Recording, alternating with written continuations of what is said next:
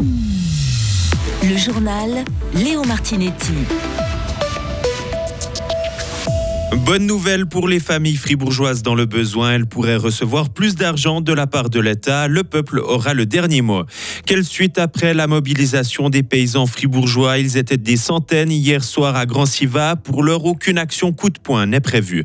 Et mieux vaut tard que jamais pour Benoît Yecker, le défenseur de Fribourg-Gotteron va revertir pour la première fois le maillot de l'équipe de Suisse et il se réjouit. Les familles fribourgeoises dans le besoin seront soutenues. Enfin, il aura fallu attendre 20 ans pour que le Grand Conseil ponde une loi, comme le demandait la Constitution. Ce matin, les députés fribourgeois ont effectué les deux et troisième lectures de ce texte. Ces prestations seront financées à 100% par le canton et cette aide sera fournie aux familles avec des enfants jusqu'à 12 ans et non plus jusqu'à 8 ans. Conséquence, les coûts de cette loi augmentent et dépassent le seuil du référendum financier. Les fribourgeois auront donc donc le dernier mot en votation populaire. Benoît Ray, rapporteur de la commission, est confiant quant à l'issue de cette votation. De passer devant le peuple, je pense que ça n'est pas un problème. Parce que ces prestations complémentaires pour les familles sont vraiment quelque chose d'absolument nécessaire. Et je crois que tout un chacun qui connaît les prestations complémentaires AVS, AI et maintenant famille ne peut que soutenir ce soutien à la dignité des personnes. Par contre, euh, le seul problème que je vois, c'est le report. Nous avons parlé euh, ces deux jours euh, tout le long du enfin ces prestations complémentaires.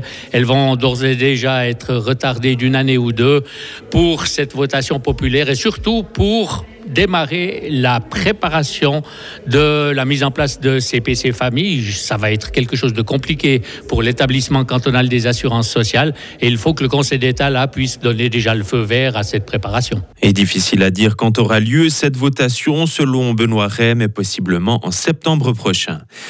Quelles sont les prochaines étapes de la révolte agricole? Plusieurs centaines de paysans fribourgeois se sont réunis hier soir à Grand Siva pour en parler. Ils vont rester dans la légalité avec une résolution contenant sept revendications.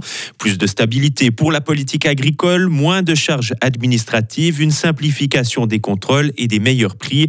Un texte qui sera remis à l'OFAG, l'Office fédéral de l'agriculture. Pour le moment, difficile d'en faire plus, comme nous l'explique Fabien Colli, membre du comité Action agricole Fribourg à l'origine du rassemblement. On n'a aucun moyen de pression par rapport au consommateur. Le consommateur, c'est lui le, maître de la politique agricole, c'est lui qui consomme. Donc nous, on s'adaptera au consommateur. Mais par contre, on n'a aucun moyen de pression. Juste lui dire, achetez suisse, on fait des bons produits, profitez-en.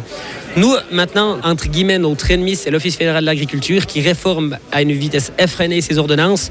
Et puis là, notre moyen de pression, eh ben, c'est ce soir, c'est 500 personnes rassemblées dans cette fourragère. Et puis, on va également faire pression sur nos élus fribourgeois. Didier Castellar, qui est la conférence des directeurs de l'agriculture, a dit qu'il porterait aussi nos revendications. Et puis, j'espère que ça suffira pour faire changer les choses et puis pour empêcher ces réformes euh, continuelles de la politique agricole. Et aujourd'hui, le Grand Conseil fribourgeois a voté une résolution de soutien à la révolte paysanne en Europe et en Suisse.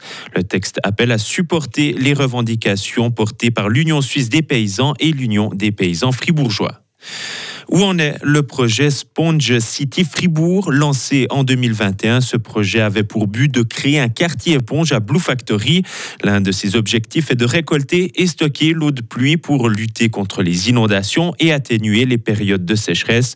Un modèle présenté au salon Aquapro qui a débuté hier à Bulle. Pour le mener à bien, il faut prendre beaucoup d'éléments en compte. Philippe Perita est le président de la manifestation et directeur de la société de gestion des eaux, la CINEF c'est pas seulement euh, la gestion de l'eau potable, mais c'est vraiment un concept global qui tient compte de toute l'eau et notamment par rapport aux eaux de précipitation, aux eaux de pluie. Dans les projets de Sponge City, les composantes, par exemple les toitures végétalisées, des pavés filtrants, c'est des étapes, des concepts et euh, ceux-ci avancent euh, bon train. Cinef est une société de service, une société de conseil, mais c'est le maître d'ouvrage qui choisit ces composantes. Est-ce qu'on a un, délai où on se dit, bah là, là, on est arrivé au bout, bien c'est tout le temps en mouvement? Alors, c'est des projets qui sont tout le temps en mouvement parce qu'il y a un concept de base. Mais si on décide de faire par exemple un étang avec des roseaux pour filtrer de l'eau, c'est des choses que l'on peut faire en tout temps, que l'on peut étendre euh, par la suite en fonction de l'évolution du quartier. Donc je ne crois pas qu'on peut parler de projets qui ont un début et une fin. Le projet de quartier éponge à Blue Factory stocke l'eau de la source des pilettes, les eaux de pluie, mais aussi les eaux usées préalablement épurées. Toujours plus de monde font appel à Exit. En Suisse alémanique, plus de 1250 suicides assistés ont été comptabilisés en 2023. C'est près de 130 de plus qu'en 2022. La branche alémanique de l'organisation d'aide au suicide a aussi enregistré une hausse du nombre de ses membres. À l'étranger, elle dénonce l'ingérence des États-Unis. La Chine et la Russie n'apprécient pas la politique de Washington. C'est ce qui ressort d'un entretien téléphonique entre Xi Jinping et Vladimir Poutine. La Chine reproche aux États-Unis leur influence en Asie-Pacifique et leur soutien au pouvoir indépendantiste à Taïwan. De son côté, la Russie estime que Washington utilise l'Ukraine pour la détruire. Afin de lutter, les deux dirigeants ont souligné la nécessité de travailler en étroite collaboration de manière stratégique. Ce sera une grande première. Benoît Yecker va faire ses débuts avec l'équipe de Suisse de hockey sur glace. Le défenseur de Fribourg-Gotteron est actuellement en Suède où se dispute le dernier tournoi de préparation avant le championnat du monde 2024. Le Fribourgeois a dû attendre ses 29 ans pour être enfin sélectionné. Voilà qui se réjouit. C'est pas forcément l'immense soit oui, après l'im ça dure 30 secondes, on est sur la ligne bleue. Et puis voilà, mais c'est juste aussi de porter ce maillot, de, voir aussi, d'être sélectionné avec d'autres joueurs des, autres équipes pour pouvoir aussi échanger avec eux et puis voir comment aussi ça se passe avec les autres clubs et voir aussi comment c'est au niveau de l'adaptation parce qu'on se connaît pas vraiment et puis on se voit juste pendant une semaine et puis on essaye d'avoir la meilleure équipe possible. Donc c'est aussi ça un peu cette alchimie à trouver pendant une semaine. La Suisse jouera trois matchs amicaux en Suède. Elle commencera ce soir par la Finlande, une rencontre qui débutera à 18h. Retrouvez toute l'info sur frappe et frappe.ch.